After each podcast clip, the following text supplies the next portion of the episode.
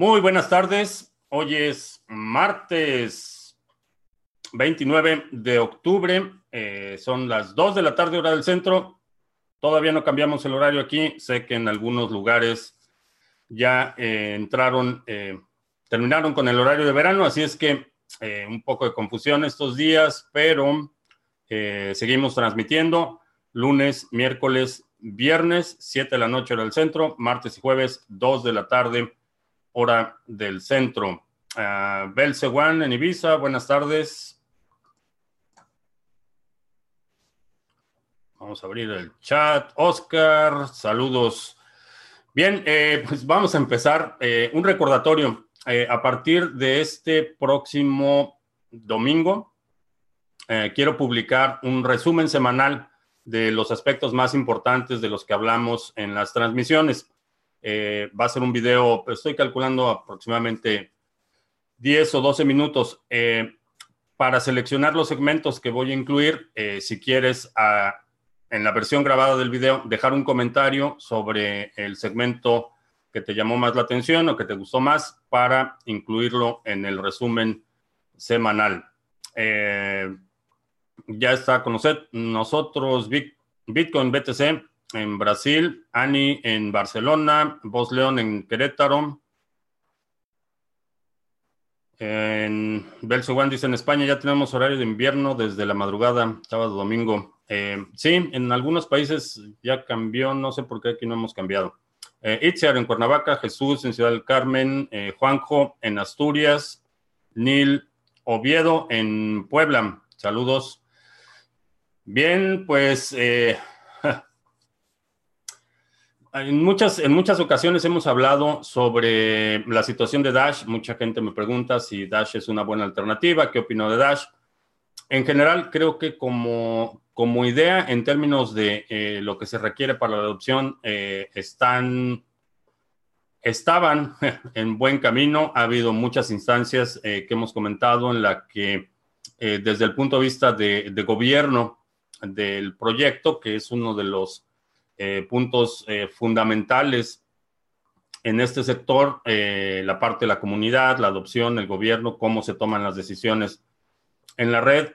uno de los puntos que había estado muy discutido era, primero, el proceso de toma de decisiones mediante el voto de Masternodes, que aunque en teoría suena bien, suena como una buena idea y suena como un buen diseño, y originalmente creo que lo era, eh, empezamos a ver, eh, particularmente en el último año, irónicamente en la, en la parte más, más profunda de esta corrección, eh, que empezó a haber muchas disputas en cuanto al resultado de estas votaciones, llegando al punto cuando trataron de remover al encargado de marketing, que resulta que los votos no son decisiones vinculantes, es decir, aunque la comunidad vota, quien a final de cuentas puede o no tomar una decisión es, eh, resulta que el, voto es como que una sugerencia. Entonces, eh, los masternodes, los dueños de los masternodes votaron en un sentido respecto a la permanencia del encargado de marketing, eh, la organización, el DAO, la organización descentralizada, decidió ignorar el resultado de esta votación. Esta persona eh, continuó, entonces eh, empezó una eh, disputa bastante, bastante agresiva al interior de Dash. El día de hoy amanecimos con la noticia que Dash Latam desaparece, era el grupo que estaba siendo financiado para promover la adopción, para era el grupo que estaba publicando en redes sociales eh, qué negocios aceptaban Dash, qué eh, iniciativas estaban dando, eh, les cortaron el presupuesto, ya no van a operar. y esto como consecuencia directa de que el voto anterior de mover al encargado de marketing no, no se ejecutó, no, no hubo una finalidad de ese voto. Entonces, como experiencia es interesante porque vemos que aun cuando esté en la cadena de bloques no es, no es vinculante, no tiene un efecto eh, eh, que eh, entre en vigor o se, se pueda ejecutar a nivel de protocolo. No hubo un mecanismo en el que al votar en contra de la permanencia de el encargado de marketing automáticamente se congelara, por ejemplo, el presupuesto que él tenía asignado en lo personal o su sueldo. Eh, no, hay, no existe tal mecanismo y por lo tanto, aun cuando en la cadena está el sentido del voto y la resolución final, consecuencia de ese voto, quien a fin de cuentas eh, controla la tesorería eh, discrecionalmente, y hablo del, del CEO, discrecionalmente ignoró el sentido del voto. Entonces ahora lo que están haciendo es mediante el voto cortando los fondos a todos los proyectos eh, que eh, en opinión de los masternodes justificó eh, la decisión de remover al encargado de marketing. Entonces, es, es, una experiencia interesante. No es buena noticia en lo absoluto, ni para eh, los que tienen Dash en términos de va a haber mucha, mucha discusión y va a haber mucho, mucho ruido respecto a este incidente en el futuro. También como observación de esta arquitectura de Masternodes, hasta qué tanto, hasta qué punto el voto eh, tiene ningún, algo de valor o ningún valor cuando no se puede ejecutar la resolución del voto. Entonces, si, por ejemplo, eh, nuestros amigos en Bolivia votaron para que ya no estuviera Evo Morales, pero no importa quién, esa resolución es, es como una sugerencia, no tiene ningún valor el voto. Ahora, eh, lo, que he estado pensando y he estado leyendo, eh, tratando de ver un poco más eh, en el largo plazo qué implicaciones tiene esto para otros proyectos, porque Dash en términos de diseño, en términos de arquitectura, fue un proyecto que se, se expandió muy rápido. hay muchísimas copias de Dash, muchos forks de Dash algunos con mejoras sustanciales, otros no tanto, otros son exactamente copias. Eh, todo el sector de los master nodes es un, eh, de alguna forma el resultado de este modelo que, en términos de master nodes que dan servicios eh, particularmente de privacidad y aceleración de transacciones a la red y master nodes que votan sobre un presupuesto de la tesorería para la promoción de proyectos es podríamos atribuirlo originalmente a Dash. Eh, esa arquitectura es diseño original de Dash. A partir de eso hay cientos de, monedas que copiaron esa arquitectura. Ahí eh, se generó una, eh, todo un sector económico alrededor de esto. Hay empresas de hosting que dan servicios para el hosting de masternodes. Hay otras empresas que dan servicios de información, comparaciones, análisis, eh, hay otras de, revenue sharing en la que operan masternodes y los participantes reciben los beneficios. Entonces, creo que va a tener, va a tener implicaciones en términos de, del modelo de gobierno. Definitivamente creo que es una, una muestra que eh, en un entorno de hostilidad eh, es cuando vemos realmente la valía eh, de la gobernanza o la, ausencia de gobernanza, eh, en un, gobernanza en un proyecto. En el caso de todo lo que sucede, por ejemplo, en, eh, en Bitcoin, la, la, decisión se reduce al estado de las transacciones y a la versión del software. No hay ninguna otra actividad o punto contencioso en el que se requiera recurrir a un consenso generalizado para tomar una decisión. Eh, todo es eh, no permisionado. Entonces, eh, esa diferencia es importante destacarla. en los próximos días voy a platicar con la gente de Decreed porque me parece que Decreed es el proyecto, es el único que en su ah, implementación de Politeia, que es un, un modelo similar, hay una tesorería, la gente eh, propone eh, proyectos eh, para promoción, me parece que si hay un componente en el que se puede congelar fondos o está asociado a la asignación de fondos. Entonces, son quien recibe el fondeo de la propuesta, necesita ejecutarla. Entonces, todo esto vamos a ir hablando en los próximos días porque creo que es muy importante ir dilucidando eh, si es el camino correcto o la idea o lo ideal es que como sector nos encaminemos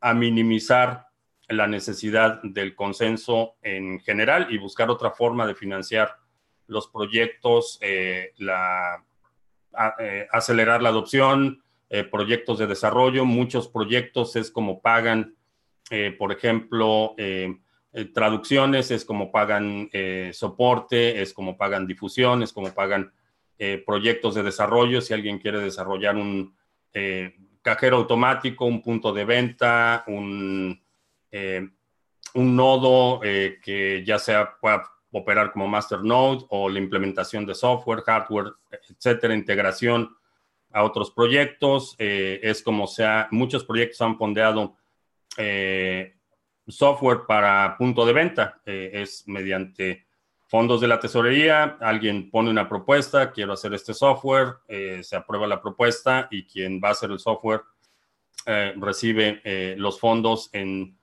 la forma o en la periodicidad que establece el proyecto. Entonces, definitivamente creo que va a ser un revés considerable eh, para mucha gente y particularmente en Venezuela, porque tenían mucha gente eh, promoviendo la adopción y simplemente ahora van a desaparecer. Ya no hay fondos, ya no va a haber gente con playeras de Dash en los puntos de venta enseñándole a los comerciantes y no sé qué va a pasar con los comerciantes que ya eh, están aceptando Dash, quién les va a dar soporte o quién les va a ayudar si tienen un problema. Entonces, esto es algo que vamos a estar observando en las próximas eh, semanas.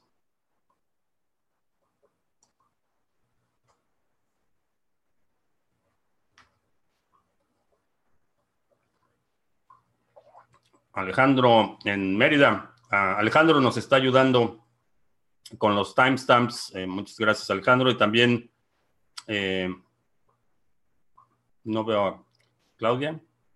Claudia también nos ayuda con los timestamps.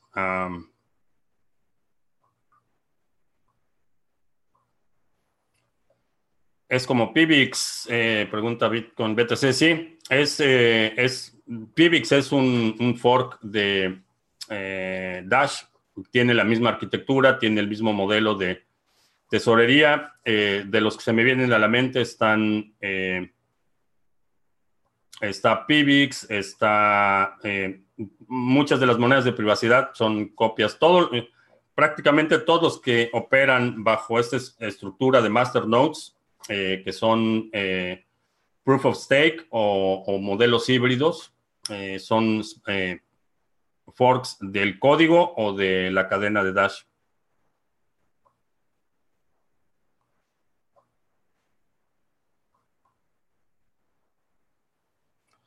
Ah, se suponía que cuando BTC subía, las altcoins bajaban, pero ahora están subiendo en paralelo a BTC.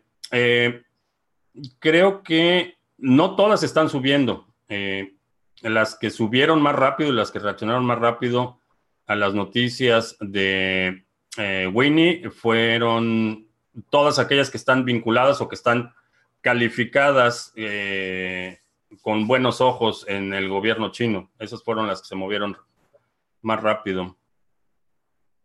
Y esta correlación de eh, cuando algo sube, lo demás baja, no es una ley universal, es decir, no siempre se cumple, son patrones que observamos y estos patrones pueden ir modificándose con el tiempo, pueden profundizarse, puede ser que la correlación sea mayor, es decir, cuando más sube uno, más baja otro, eh, puede ser que se mantengan en paralelo o eh, que se invierta la correlación.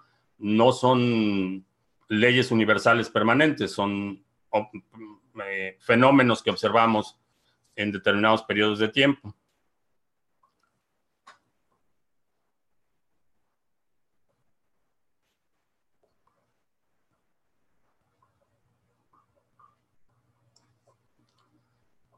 Ah, Silver, creo que las stablecoins tienen más futuro que Dash. Mm, no estoy seguro que sea el caso, con la salvedad de a qué te refieres con futuro. Eh, las stablecoins, por definición, no suben de precio o no se aprecian. Eh, por definición, tienen un valor estable. Eh, en el caso de Dash, quizá eventualmente veamos una, una recuperación en el precio, no, no hay forma de saberlo. Algo puede pasar en el futuro que haga que el precio de Dash se dispare. En ese sentido, eh, creo que eh, la determinación de para ti dónde conviene tener la posición va a depender principalmente de tus objetivos y de tu tolerancia a riesgo. Ahora, hay que recordar con stablecoins estás duplicando eh, tu riesgo sistémico. ¿A qué me refiero con esto? Si tienes, por ejemplo, dólares, tu riesgo se limita a la situación del dólar, a las decisiones que toma la Reserva Federal y en general puedes asumir que va a estar un poco más protegido que prácticamente todas las demás monedas fiat, quizá con la salvedad del franco suizo. Ahora, cuando estás utilizando un stablecoin, tienes el riesgo sistémico del activo subyacente, es decir, del dólar o del euro, o em, ahora va a ser, supongo, el yuan, tienes el riesgo sistémico del dinero fiat y encima de eso tienes una segunda capa de riesgo que es quién emite la moneda, quién opera la moneda, quién se asegura que las reservas de la moneda existan y, puede ser una empresa o un grupo de empresas o una fundación, pero ya tienes una segunda capa en términos de, riesgo. Algo puede pasar en la fundación, aunque el dólar o la moneda subyacente se mantenga estable, algo puede pasar con la fundación, con el operador, un fraude, un desfalco, eh, eh, un hackeo, algo puede pasar que impacte el valor del stablecoin que tienes. Ahora, todas las stablecoins, eh, o, diría el 90% de las stablecoins, son operadas por una entidad centralizada. Es decir, para poder emitir la moneda, alguien recibe un depósito. Ese depósito puede ser en Bitcoin o puede ser un depósito en, eh, en dólares o en yuanes o en rublos o en cualquier otra moneda, pero alguien recibe ese depósito y entonces emite la cantidad de tokens correspondiente. Ese alguien puede ser eh, una fundación, una empresa, pero es un, un organismo eh, centralizado, identificable, en, el caso de Tether, es la compañía Tether la que recibe un depósito y emite los tokens correspondientes. Son, están encargados de las reservas de ese depósito y hemos visto en meses pasados eh, mucha incertidumbre sobre si las reservas realmente existen, si emiten Tether al mismo ritmo de, que reciben los depósitos, si realmente existe ese dinero o, es dinero inventado. Y el otro eh, componente es que no están exentos a la volatilidad. Hemos visto momentos en los que eh, Tether se está vendiendo a, 93 centavos. Hemos visto momentos en los que Tether se está eh, vendiendo a un dólar con cinco centavos. Hemos visto fluctuación en el precio.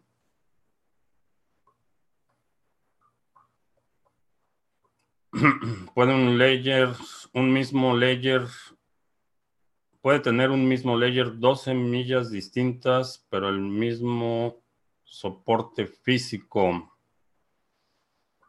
Eh, sí lo puedes tener, pero no los puedes usar de manera simultánea. Eh, a, lo que, a lo que me refiero es que puedes inicializar el layer, te va a dar una, una semilla específica, puedes eh, tomar nota de esa semilla, con eso ya está creada la cartera después la reinicias y te va a dar una semilla completamente distinta. Entonces tienes dos y las dos corresponden al mismo hardware.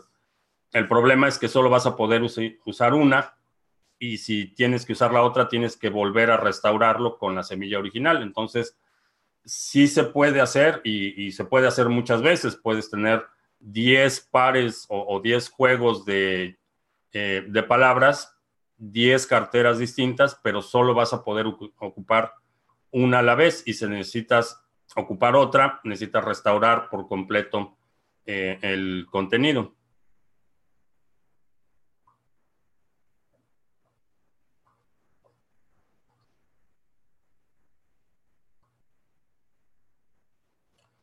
Sobre billeteras, Ed, Legacy, BTC, BTC Native, y Segwit. Mm, sin entrar en, el detalle técnico, simplemente son distintos eh, formatos y direcciones que se han eh, generado eh, a lo largo de la historia del protocolo. Es básicamente las direcciones legacy en en Bitcoin son direcciones que se ocuparon o que se generaron en cierto periodo de tiempo. Es básicamente eh, la, idea es ir eh, haciendo más eficiente la forma en la que se generan las direcciones. Entonces, por ejemplo, una dirección Segwit en general es preferible porque es el estándar actual y es un formato de trans eso te va a generar un formato de transacción que es más eficiente en el uso del espacio y la memoria. Entonces, las transacciones en Segwit en general son más baratas. Es preferible eh, tener lo que ocupes para transacciones eh, regulares, tenerlo en una cartera eh, que utilice el formato de Segwit. Pero es, en, para cualquier otro aspecto son igualmente válidas algunas empresas, algunos exchanges eh, ya no aceptan, por ejemplo, depósitos viniendo de ciertas direcciones, pero esto es más decisión del prestador de servicio que a nivel de protocolo. A nivel de protocolo, todas son igualmente eh, utilizables. Eh, en, algunas, en algunas instancias no puedes mandar de una dirección legacy a una dirección Segwit, pero son para ti como usuario son igualmente válidas. Eh, todas son recuperables, todas son funcionales, todas se pueden utilizar. Si estás eh, creando una nueva cartera o activando una cartera en hardware, un Trezor, en general es preferible eh, seleccionar la opción Segwit para ahorrar un poco en las transacciones. Pero si tienes una billetera con una dirección de las originales de Bitcoin, esos fondos siguen siendo utilizables, siguen, siguen estando resguardados por la cadena y aunque en el futuro vuelva a cambiar los formatos de direcciones, eh, serán compatibles en, en, retrospectiva, es decir, no, no pierdes fondos porque cambie el formato de dirección.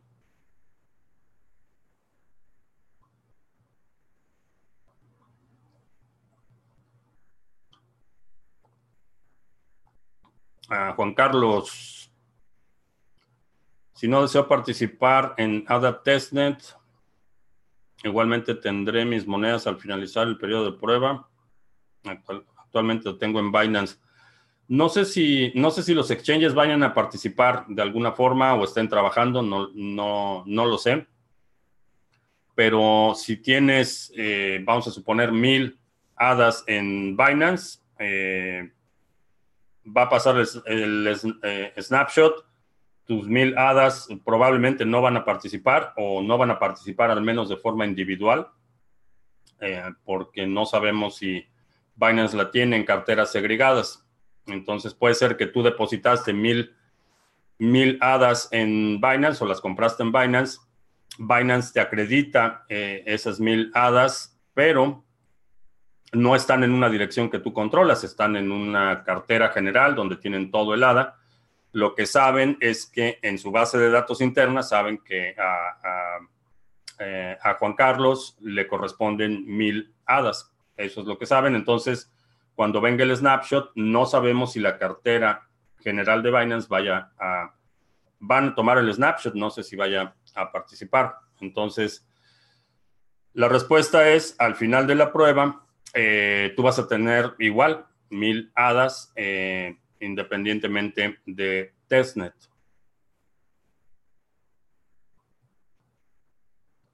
Ah, Juan, saludos a Portugal. Eh, estamos ponernos de acuerdo para esa conversación, Juan.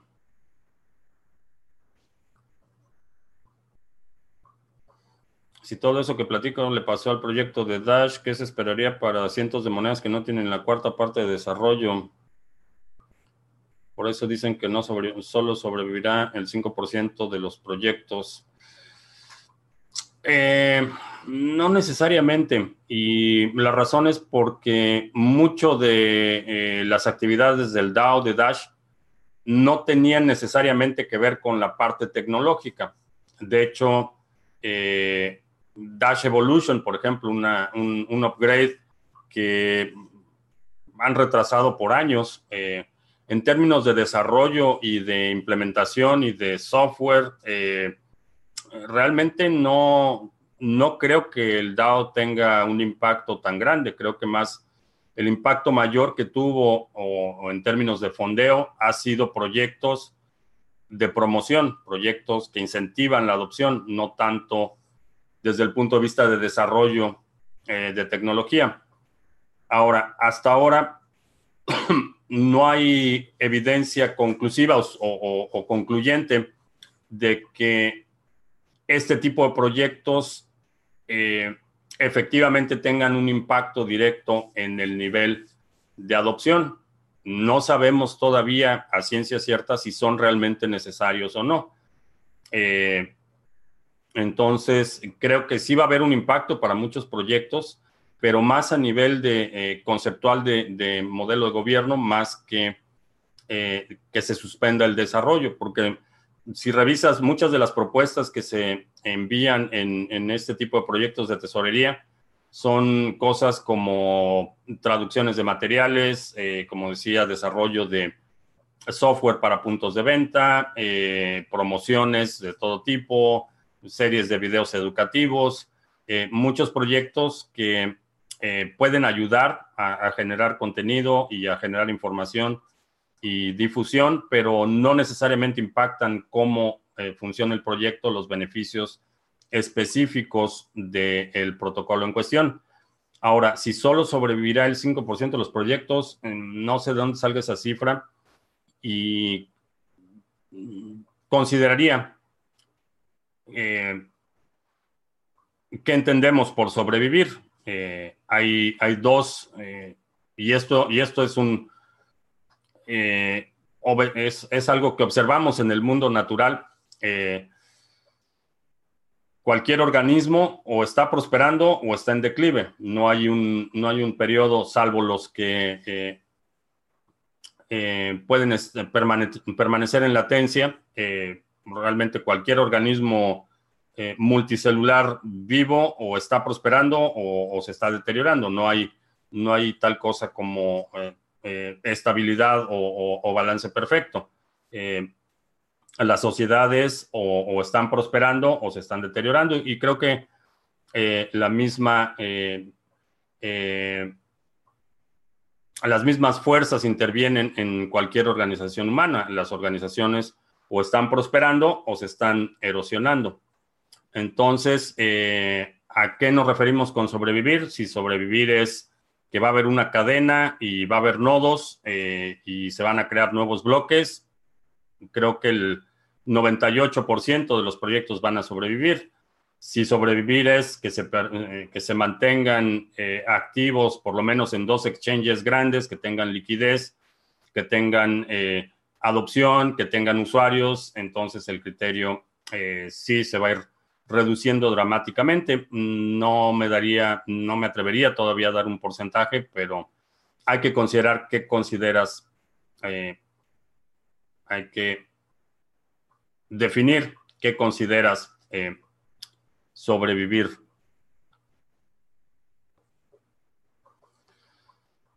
Eh, ¿Qué pasa entonces con nada, ya que funcionan? Con POS le afecta lo de Dash. Eh, no, POS es un término genérico de...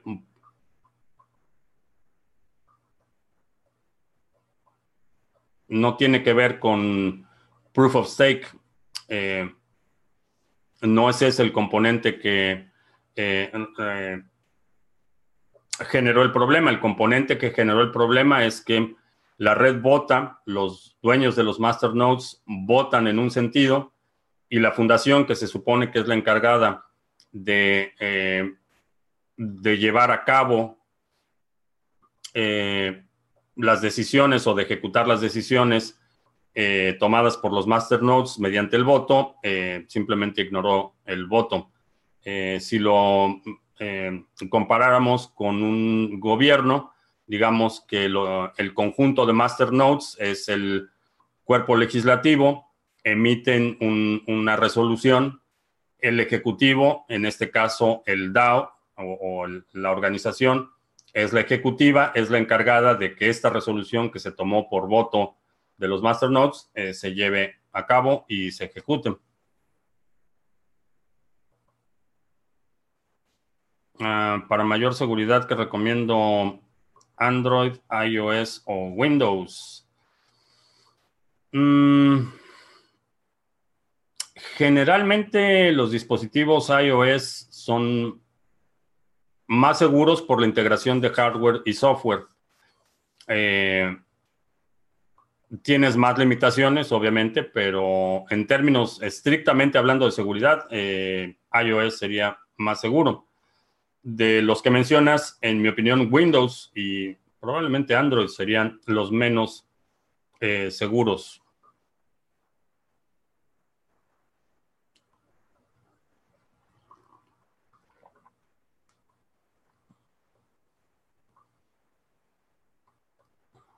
Ah, si explotase la enseñación económica financiera europea, ¿en qué lugar quedaría Suiza, que se ha preservado por años su conflicto, independencia y supervivencia financiera? Eh, sospecho que Suiza se mantendrá relativamente intacta. Eh, probablemente tenga que establecer eh, controles territoriales muy estrictos, pero fuera de eso, asumo que la posición de Suiza es de las más fuertes, como la ha sido por desde el siglo XII o XIII.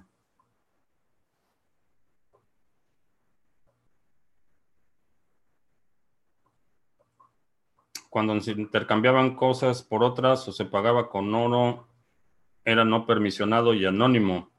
Después vino el Fiat y ahora BTC que no es permisionado y anónimo.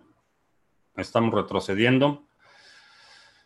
Mm, no diría retrocediendo, porque en, términos de velocidad, divisibilidad, eh, Bitcoin tiene muchas ventajas sobre, sobre oro.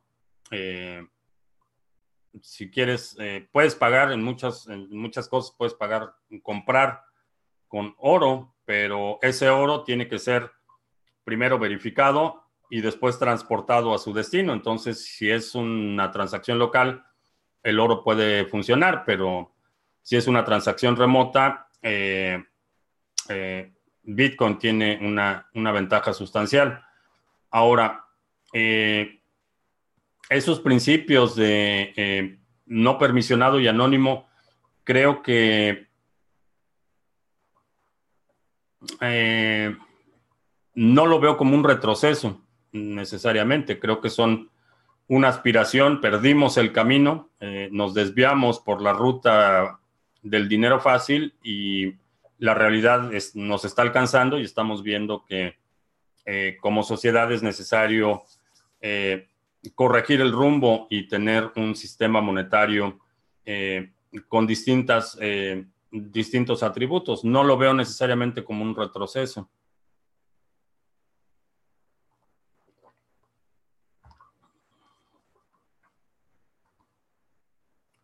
Ahora con la subida me acordé que siempre digo que los movimientos son rápido y no da tiempo de nada, 42% en 14 horas. Eh, sí,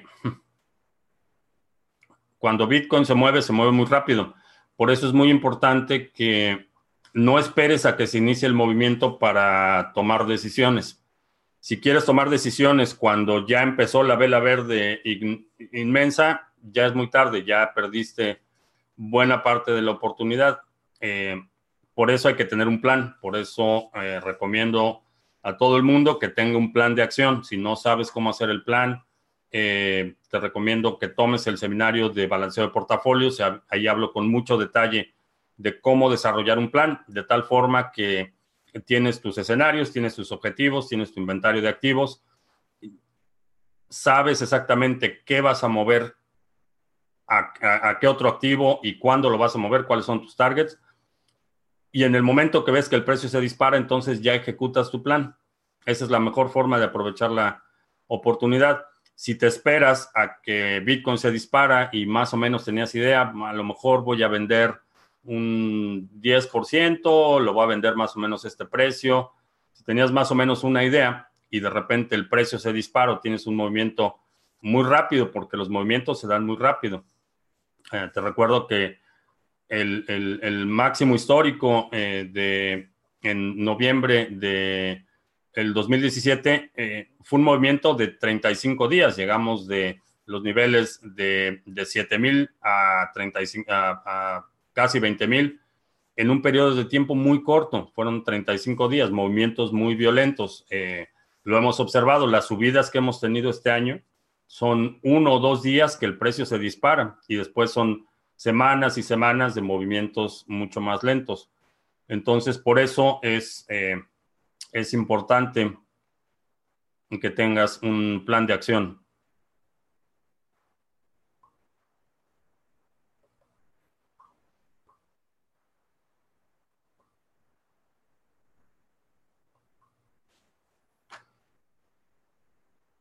Raúl, siempre escucho el podcast mientras trabajo. Yo puedo verlo un rato en directo. Felicidades. Gracias. Gracias, Raúl.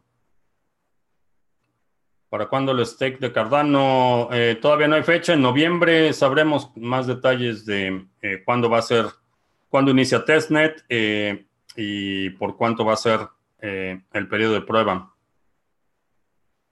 Alemania y Hong Kong en recesión técnica. Oh, sorpresa.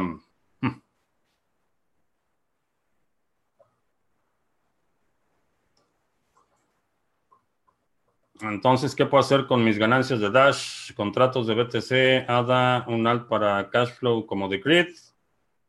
Eh, depende de tus planes, pero la verdad es que no se ve bien, el, no, no, no tengo demasiado optimismo por el futuro de Dash. Eh,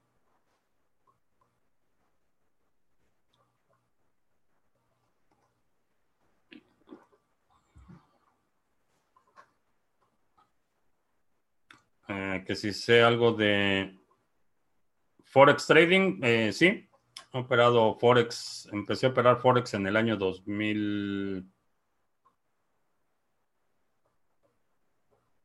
2001 me parece.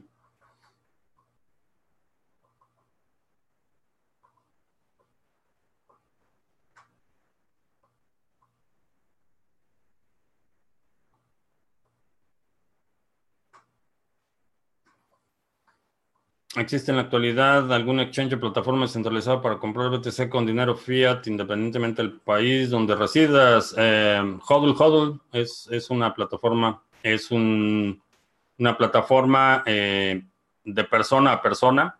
Eh, Local Bitcoins también es una, una alternativa, aunque no es descentralizado. Eh, está también BISC, es otra, otra alternativa.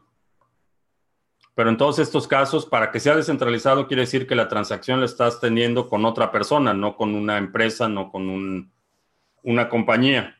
Esa es una de las condiciones de la descentralización. Descentralización es que nadie controla la transacción y los participantes interactúan eh, directamente. Entonces, esto quiere decir que no le estás comprando a Bitcoin a una empresa Coinbase o a una empresa Bits o a una empresa eh, Volabit o a una empresa Buda. Le estás comprando Bitcoin a Juan Sánchez, que a lo mejor vive en tu mismo país, y Juan Sánchez te va o le vas a pagar en una cuenta eh, una transferencia bancaria o le vas a dar dinero en efectivo en persona o vas a buscar algún otro medio de pago y una vez que le pagas, entonces recibes el Bitcoin, pero es una transacción de persona a persona, es un requerimiento para que sea, eh, que, realmente sea descentralizado.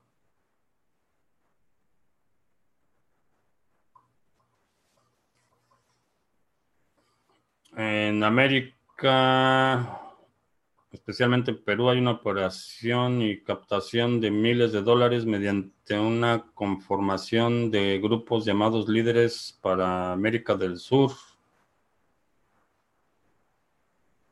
Hay un líder en Brasil y han cerrado. Mm, nunca había escuchado de eso.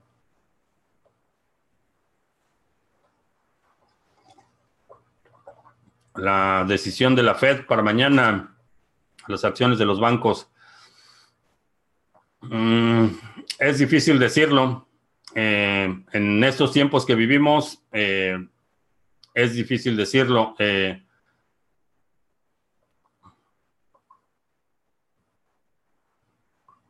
sobre todo por las, las, reacciones que ha tenido la gente naranja. Entonces puede la Fed decir algo y inmediatamente sale un tweet de la gente naranja y nadie sabe qué va a pasar.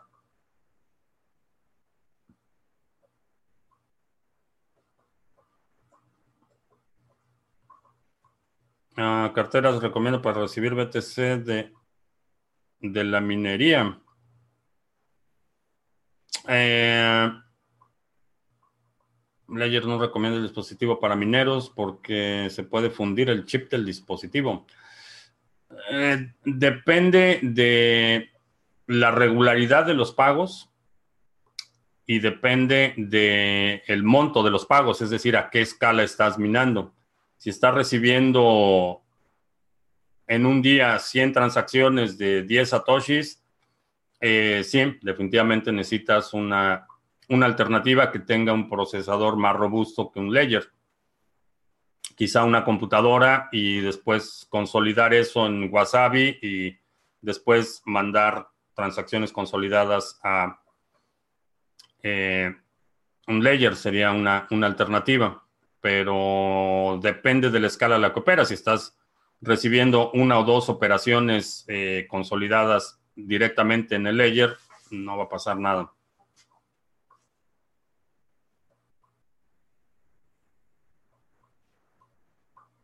Ah, si China se apodera de blockchain y sus sinónimos, ¿con qué le podemos ganar al gobierno de China? Eh, ¿Con qué le podemos ganar al gobierno de China? No sé si realmente el gobierno de China sea nuestra principal preocupación. Eh, yo diría que el, problema del gobierno de China por ahora eh, es problema principalmente de los chinos. Eh, y, si es que reconocen que hay un problema.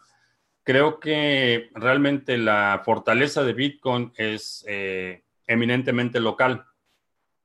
más allá del problema de China, creo que aquí en Estados Unidos tenemos un serio problema con la Reserva Federal, con nuestro modelo económico, y si no podemos resolver eso, mucho menos vamos a estar en posición de eh, enfrentar el reto eh, que está poniendo eh, China por su estrategia geopolítica y por su ventaja de que todo es propiedad del Estado.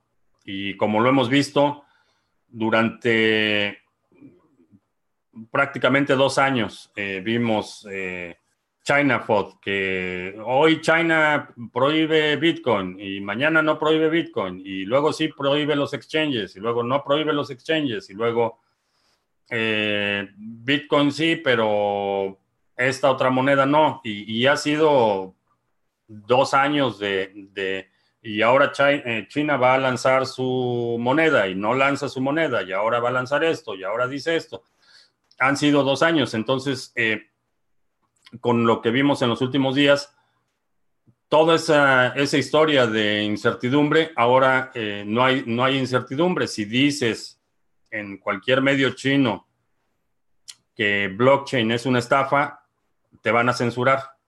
Ya, es resolución, ya lo determinó el partido. Eh, entonces, es difícil competir en esas circunstancias. Imagínate que el gobierno de Estados Unidos dice, bueno, por decreto, a partir de hoy, todos tienen que decir que Bitcoin es una maravilla. no va a suceder, es imposible de implementar, pero China sí lo puede hacer y eso le da una ventaja porque dispone de su capital humano de la misma forma que dispone de cualquier otra propiedad del Estado. Es un, es un problema complejo, pero más que, más que la, el entorno adverso con China, creo que todos en nuestros países tenemos problemas domésticos eh, mucho más urgentes y que tienen un impacto mucho mayor en nuestra vida diaria que lo que está pasando en China. Desde el punto de vista geopolítico, eh, eh, creo que en muchos sentidos ya el, resultado de la batalla está bastante claro. creo que ya sabemos quiénes van a ser los perdedores de la estrategia económica del siglo XXI, pero localmente tenemos que eh, enfrentar muchos retos antes de, lo que está pasando en China. Desde el punto de vista de principios y de ideología, en mi opinión, lo, mejor que podemos hacer es mantenernos en la línea de privilegiar aplicaciones descentralizadas, entornos no permisionados, eh, proyectos de código abierto, todas aquellas, eh, todos aquellos atributos que son eh, conducentes o que privilegian la libertad individual y la soberanía. Esos son los principios que, en mi opinión, debemos defender o que por lo menos yo debo defender. No sé tú qué principios quieras defender. Eso es. Esto no es un culto y no es una religión, entonces.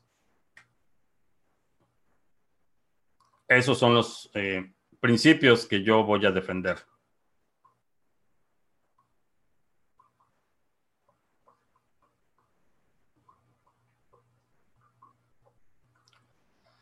Sobre BitGrail, eh, no, no he escuchado nada de BitGrail. Eh, sé que había una demanda por el asunto de los nanos que retiran de BitGrail, pero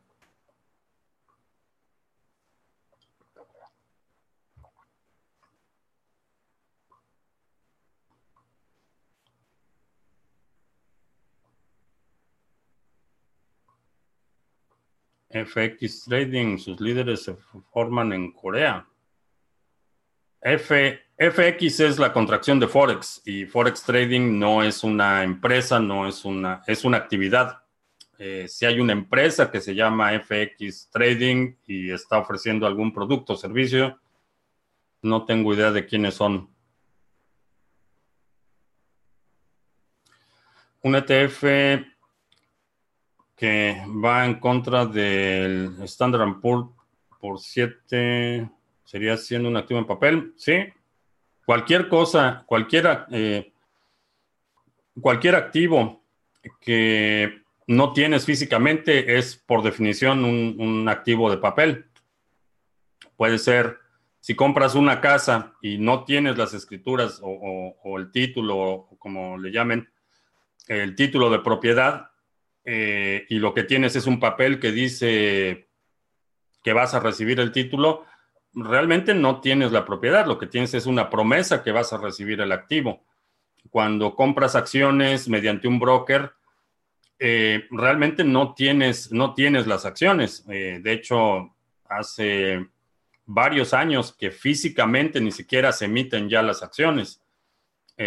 hasta, no recuerdo cuándo fue el, el cambio dramático, pero originalmente cuando una empresa se constituía, había certificados, eran acciones, eran, las acciones eran algo en papel, eran como un billete grande, un diseño muy elaborado que decía, esta es una acción de la empresa X y se emitieron tantas acciones. Entonces, una acción de la empresa era un, algo físico negociable. Eh, en papel, pero tenías posesión del documento. Ahora ni siquiera eso, si, si compras, eh, tienes una cuenta en un broker de, eh, de, la bolsa de valores, compras 10 acciones de Amazon, jamás tienes posesión física de las acciones, lo que tienes es una cuenta que Fidelity dice que tienes 10 acciones de Amazon. Realmente, y, y, registran una vez que hace el settlement de la transacción, registran, te registran a ti como titular de esas acciones, pero tú no tienes nada de esos documentos. Lo que tienes es un, a lo mejor un login y un password y un estado de cuenta impreso de Fidelity que dice que ahí tienes 10 acciones de Amazon, pero no tienes físicamente las acciones. Los ETFs eh, funcionan igual. Eh, el ETF es compro algún activo, en, pueden ser acciones o pueden ser eh, barriles de petróleo. Compro los barriles de petróleo y digo, tengo un millón de dólares en barriles de petróleo, voy a emitir mil acciones y cada una de esas acciones, una de esas acciones representa un milésimo de lo que tengo en petróleo. Y esas acciones se pueden comerciar en la bolsa. Eso es básicamente un ETF. Ahora, tú no tienes el petróleo. El petróleo lo tengo yo como, como emisor del ETF. Tú lo que tienes es algo que dice que tienes derecho a un milésimo de lo que yo tengo en petróleo. Pero si lo compraste a través de un broker, ni siquiera tienes el, documento. Tienes una, una promesa de otra promesa. Es básicamente un, un ETF. Eh, por eso eh, se consideran activos en papel, porque no tienes, no tienes realmente posesión. Y el término viene, como decía, de que originalmente había un papel. Eh, todavía hasta los años finales de los noventas. Sí, todavía finales de los noventas eh, si cerrabas una cuenta en una casa de bolsa, te mandaban un paquete con las acciones físicas. Decían, ok, ya cerramos tu cuenta, te entregamos tus activos, aquí están tus activos y recibías algo que parece un diploma que dice, eh, estas son acciones de la empresa X y eh, tienen un valor nominal original de tanto y fueron emitidas aquí y firmada por el tesorero y, es, es era algo físico era en papel, pero, y ahí es donde viene el término de activos en papel, pero ahora ni siquiera, ni siquiera en papel.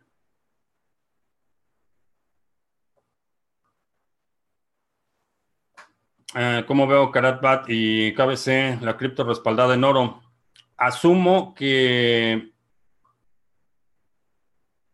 que el oro no existe y te voy a decir por qué lo que tienes, como acabo de mencionar en el caso del petróleo, es una promesa de que alguien tiene ese oro.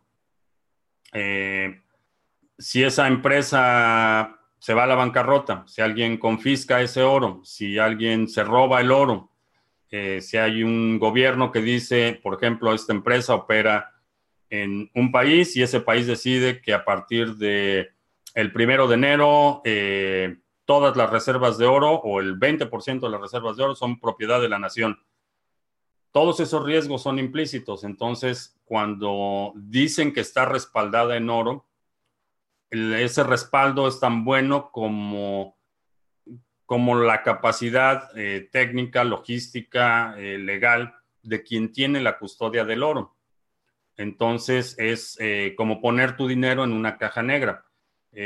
no puedes auditar las reservas, a lo mejor publican una vez al año un certificado que dice, la empresa X auditó nuestras reservas y aquí están las reservas de oro.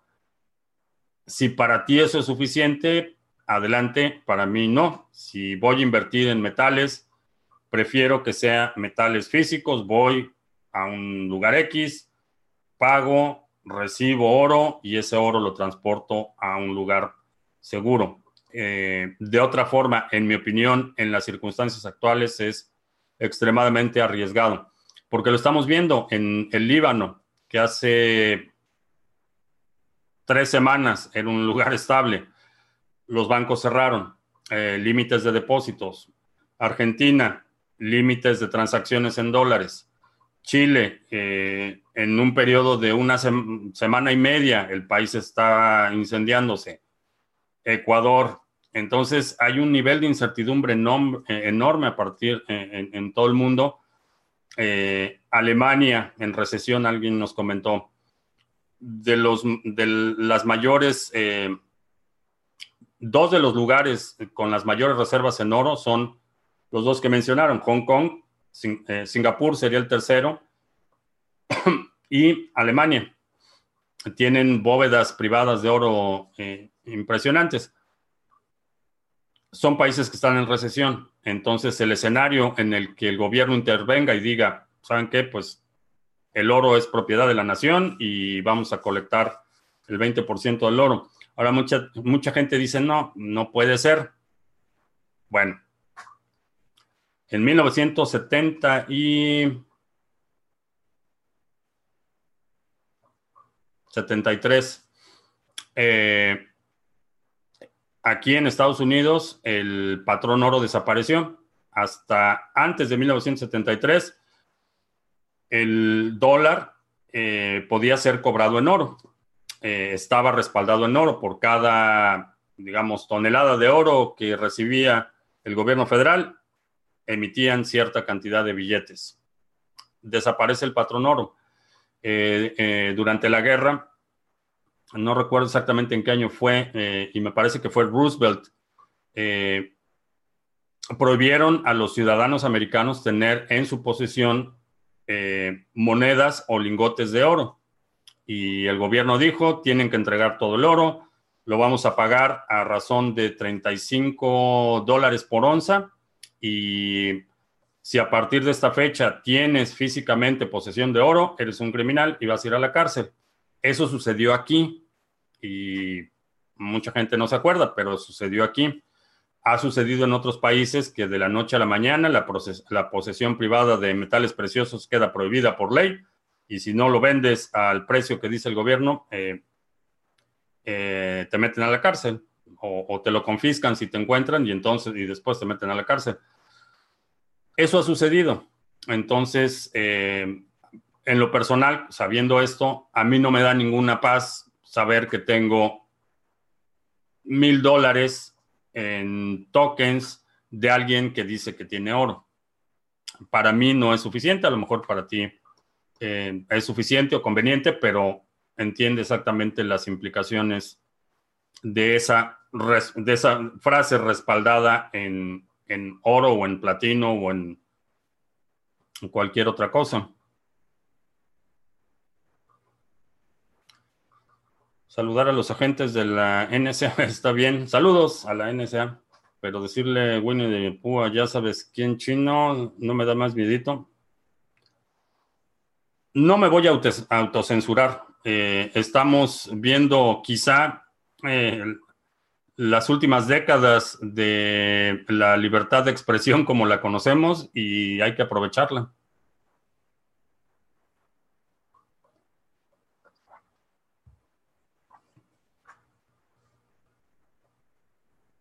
Ah, somos como el trading para arriba, para abajo, no nos podemos quedar quietos. Sí, realmente todos los organismos eh, o, están prosperando eh, o, se están deteriorando. No hay, no hay esa, esa idea del, del, status quo o mantener el estado de las cosas, rara vez funciona, a menos que seas un, un oso que estés hibernando.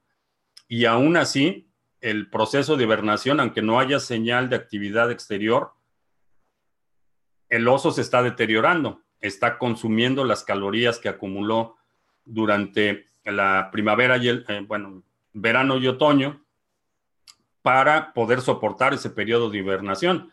Si el periodo de hibernación se prolonga, por ejemplo, eh, puedes reducir la, eh, población de osos porque muchos no, ya no se despiertan, consumen todo su reserva calórica y ya no se despiertan. Entonces, aun cuando no hay, no hay señal externa de actividad eh, fisiológica, eh, están consumiendo las calorías acumuladas. Entonces, esa idea, aún en la hibernación, quizá la, excepción serían organismos unicelulares o, estructuras multicelulares simples que sí pueden estar en estado de hibernación permanente y es eh, sin sufrir desgaste o, sin incurrir en consumo eh, calórico. Pero el status quo es, es una, o, la estabilidad es más una aspiración que algo que realmente exista en la naturaleza.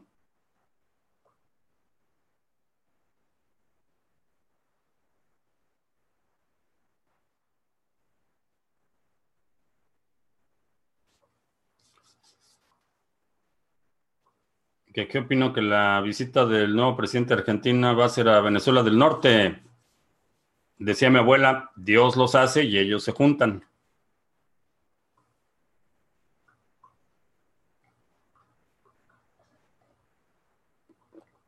El arbitraje con criptos. Eh,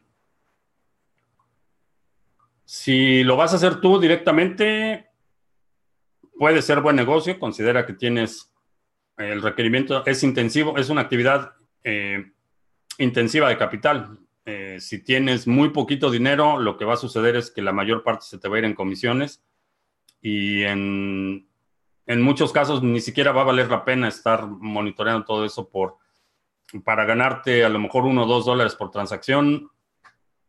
Depende qué tanto valores tu tiempo, pero a menos que tengas un, un capital considerable, quizá no sea la mejor idea.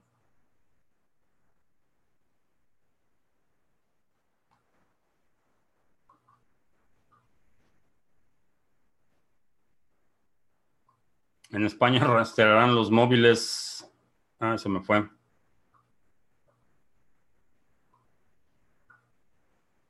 Ah, se me fue el comentario. Mm, ah, aquí está. En España rastrearán los móviles para estudiar los movimientos de los ciudadanos. ¿Es bueno o malo? Bastante malo, es una atrocidad. Es un, es un estudio que dicen que va a ser eh, anonimizado, es decir, que no van a saber quién, quién es el titular. Sabemos que no es,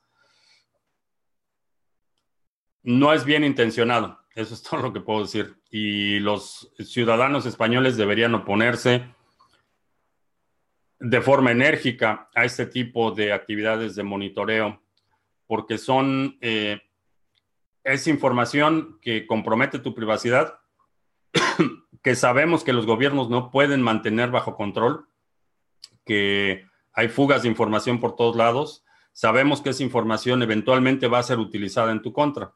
Entonces, como protesta, y si yo estuviera en España, como protesta, eh, apagaría mi celular esos días. Aún con toda la inconveniencia, creo que esta es una lucha que si no empiezan a poner eh, resistencia, eh, van a terminar como en China y no es, no es tan descabellado. ayer sucedieron tres cosas. El anuncio del estudio que va a hacer el Instituto Nacional de Estadística de monitorear todos los movimientos de todos los celulares en España por un periodo de ocho días. Dos iniciativas de Hacienda, una en la que quiere eh, iniciar un programa de mandar inspectores encubiertos a los negocios para supervisar la operación y un tercer programa en el que quieren hacer visitas domiciliarias, inspecciones domiciliarias a empresarios que están, en su opinión, sospechosamente eh, subreportando ingresos. Entonces, si empiezas a conectar los puntos, eh, no se ve nada bien. Eh, simplemente el Hacienda sospecha que estás subreportando ingresos y te va a mandar una visita domiciliaria sin proceso judicial, sin notificación, sin ningún recurso de que seas notificado que estás sujeto a investigación. Simplemente se van a aparecer auditores, inspectores en tu casa, van a decir, venimos a inspeccionar, venimos con la Guardia Civil, porque ya sabes que todo lo que son leyes son eh, con la amenaza de violencia implícita. Venimos con la Guardia Civil, vamos a hacer una, a conducir una visita domiciliaria de rutina y van a entrar a tu casa y van a ver lo que tienes.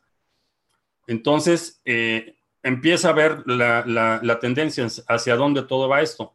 Estamos viendo que los estados están extendiendo, eh, empujando los límites constitucionales de su poder para tomar decisiones discrecionales para evitar la inconveniencia de respetar los derechos de sus de sus ciudadanos en el nombre del bien común o en el nombre de la seguridad.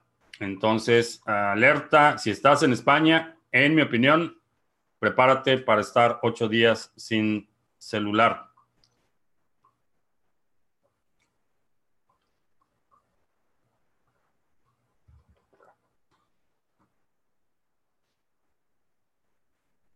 Ah, anuncios, sí, anuncios.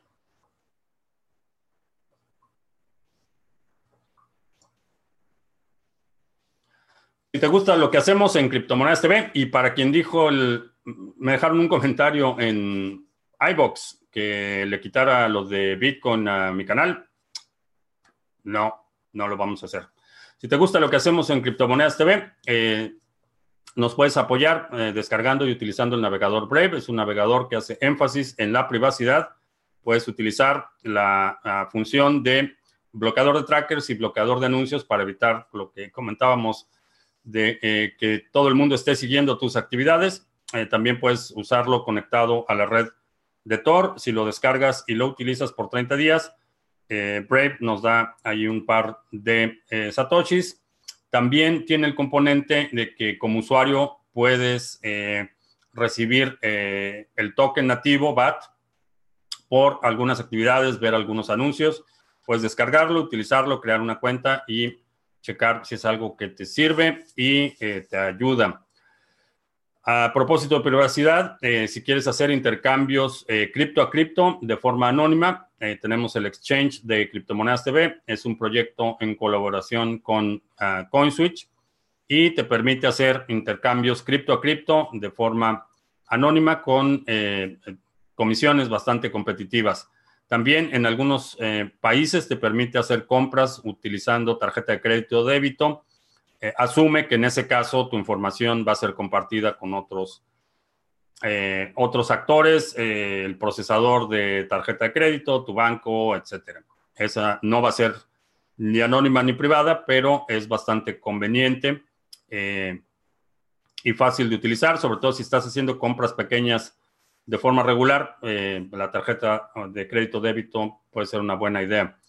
Eh, seminario de cash flow y criptoactivos eh, es un seminario en el que hablamos de las tres clases de inversión que te generan flujo efectivo en el sector de las criptomonedas, cómo aprovecharlas, los conceptos de cash flow, flujo efectivo en el sector tradicional, en las criptomonedas, eh, es un seminario en dos partes, tienes acceso a las dos partes del seminario. Eh, te doy la guía para que puedas hacer un plan personal y puedas acelerar la velocidad de acumulación eh, utilizando los modelos de flujo de efectivo que presentamos en el seminario. También estamos ya desde octubre del 2016 Estamos activos en Steemit. Eh, es una red social eh, incentivada también. Puedes obtener el token Steam eh, por crear contenido, participar, comentar, restimear, creo que les dicen cuando compartes algo. y estamos publicando contenido de forma regular. Si comentas en el último post de, eh, que tenemos en Steam, ¿cuál es la idea? Comenta en el último post, en el post más reciente, para que te podamos seguir en Steemit. Eso es lo que quería decir.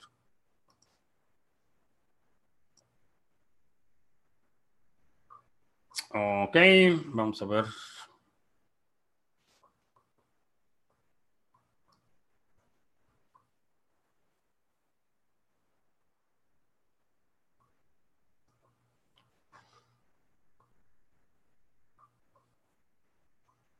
Mm, ¿Qué día van a hacer el monitoreo en España? Eh, no sé cuándo va a ser.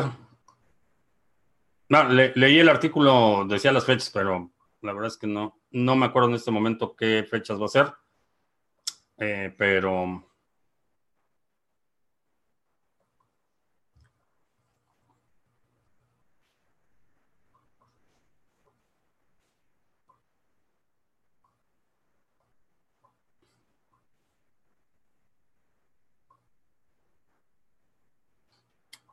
Ah, qué buena idea.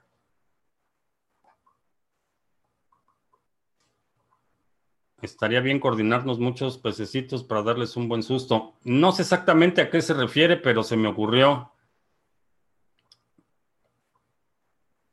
Me dio una idea para...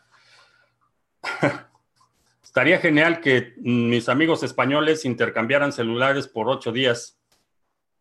Entonces, eh, estaría genial.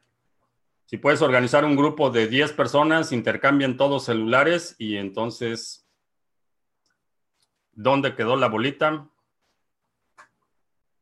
Si puedes intercambiar las SIM cards de los celulares, podría ser una buena alternativa. Ah, Sergio acaba de instalar el link de Brave. Excelente, gracias.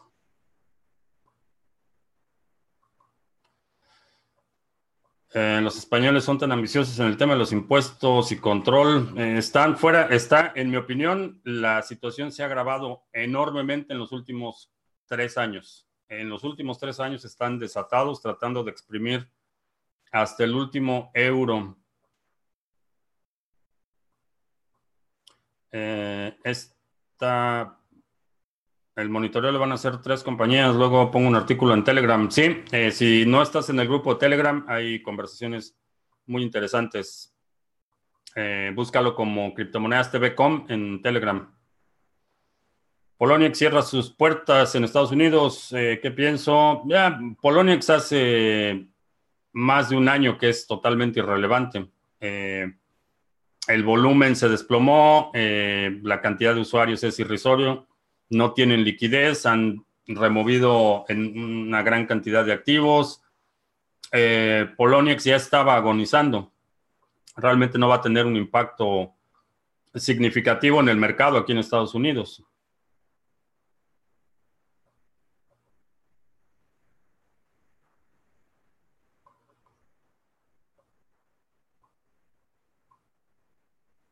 Ah, Lara, Lara, Lara, en Euskadi. Saludos, primer directo, bienvenido.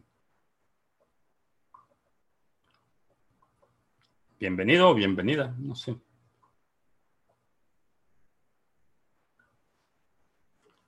Ah, ¿Cuándo será el snapshot de ADA? No sabemos. Bitcoin subiendo otra vez.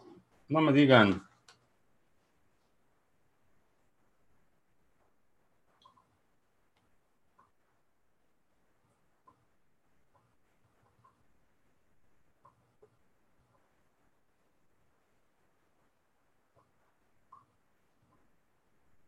No, no mucho. No mucho. No me espanten. Ah, el instituto hará un seguimiento de los móviles el 25 de diciembre, así como el 24 de noviembre. Bueno, investiguen y a lo mejor no sería mala idea. Creo que es algo que se debe, se debe explícitamente rechazar ese tipo de monitoreos de vigilancia indiscriminada. Si mantengo mis fondos de un depósito contribuido, contribuyo a validar, verificar nuevos bloques.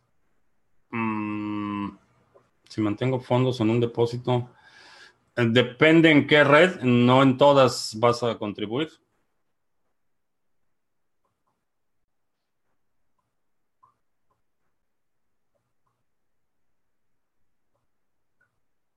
Además quieren pagar al chivatazo a quien posiblemente haga fraude a Lolita.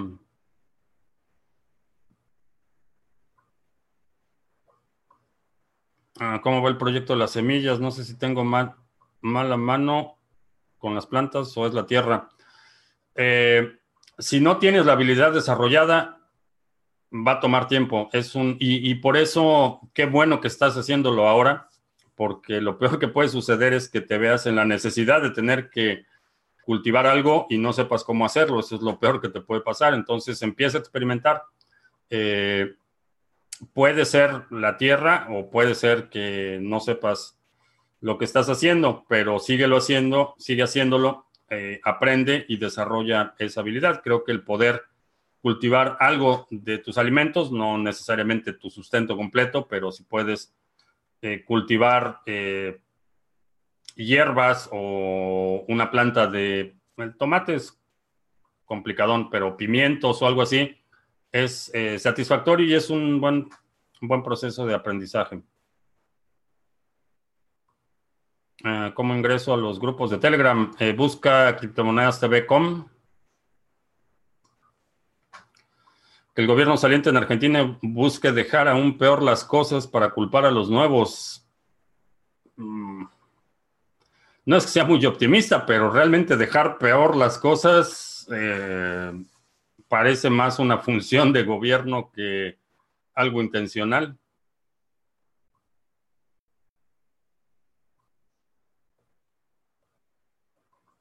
mejor apagar los móviles los 10 días. No solo apagarlos, sino remover la batería, porque en algunas instancias pueden, eh, y no digo que lo vayan a hacer en esta ocasión, pero celulares aún apagados eh, pueden ser rastreados.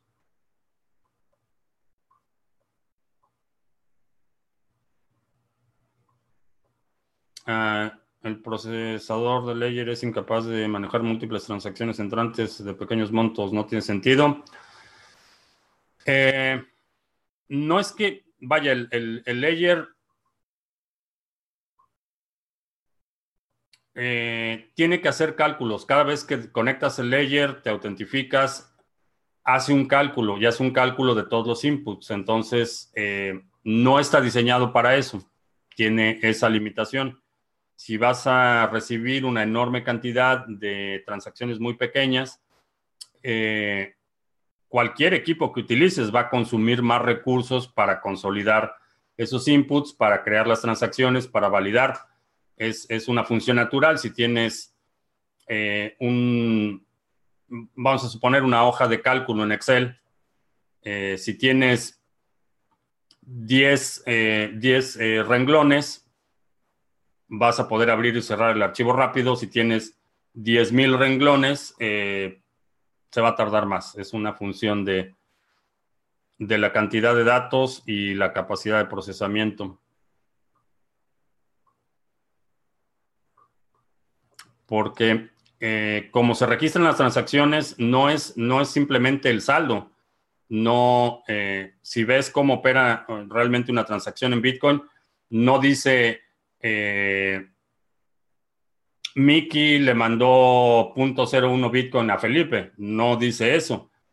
La transacción es todos esos inputs, es decir, de dónde salió el Bitcoin que tú estás mandando. Si tú me mandas Bitcoin a mí, esa transacción va a incluir toda la información del Bitcoin que tú tienes en esa transacción y que me estás mandando a mí. Entonces no es no es la cantidad, sino es la transacción completa.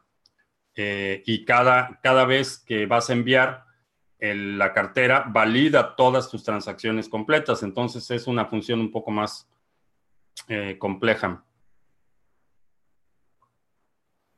¿Hay alguna forma de usurpar mi IP para culparme a mí?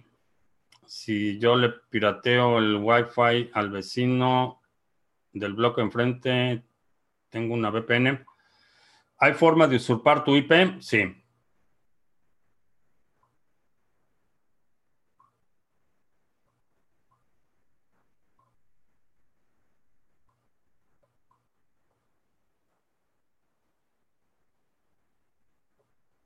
Acaba el año. Aún puedo arrepentirme de mis pecados. Eh, no. hay cosas de las que me arrepiento, definitivamente, pero ese concepto de pecado es un concepto que no comparto. Eh, tapo la cámara del celular. Mm, la del celular no, pero...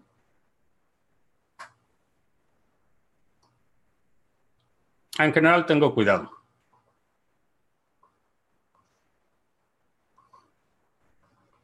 Hoy en día la mayoría de los móviles no se les puede remover la batería. Buen punto.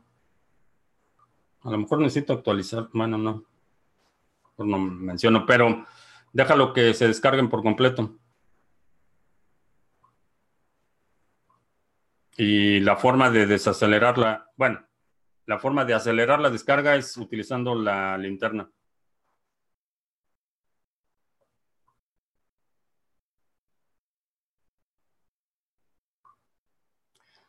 Existen bolsas para celular que tapas con la, la cámara y se corta el wifi.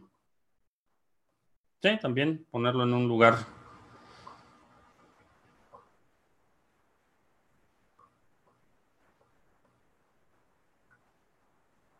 Que Darwin me bendiga. No, no necesito la bendición de Darwin. No necesito la bendición de, Darwin. Aprecio sus ideas, pero no hay ninguna obligación moral con Darwin.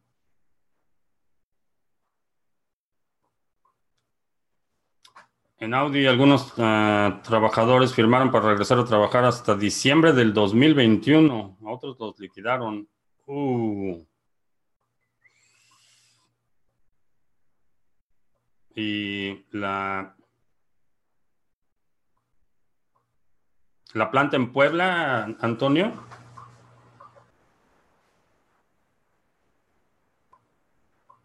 Porque allí se, estaban fabricando el, Q, el Q5 de Audi, se fabricaba ahí en Puebla.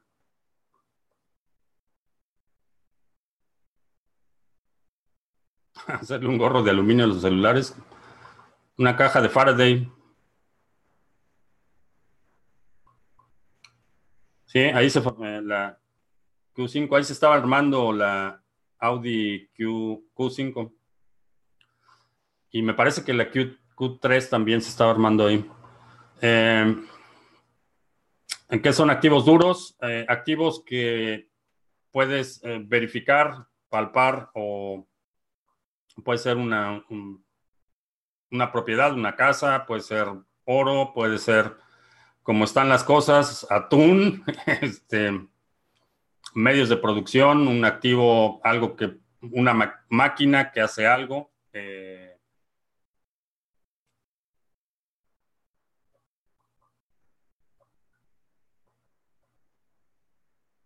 Poner celulares dentro de un microondas viejo.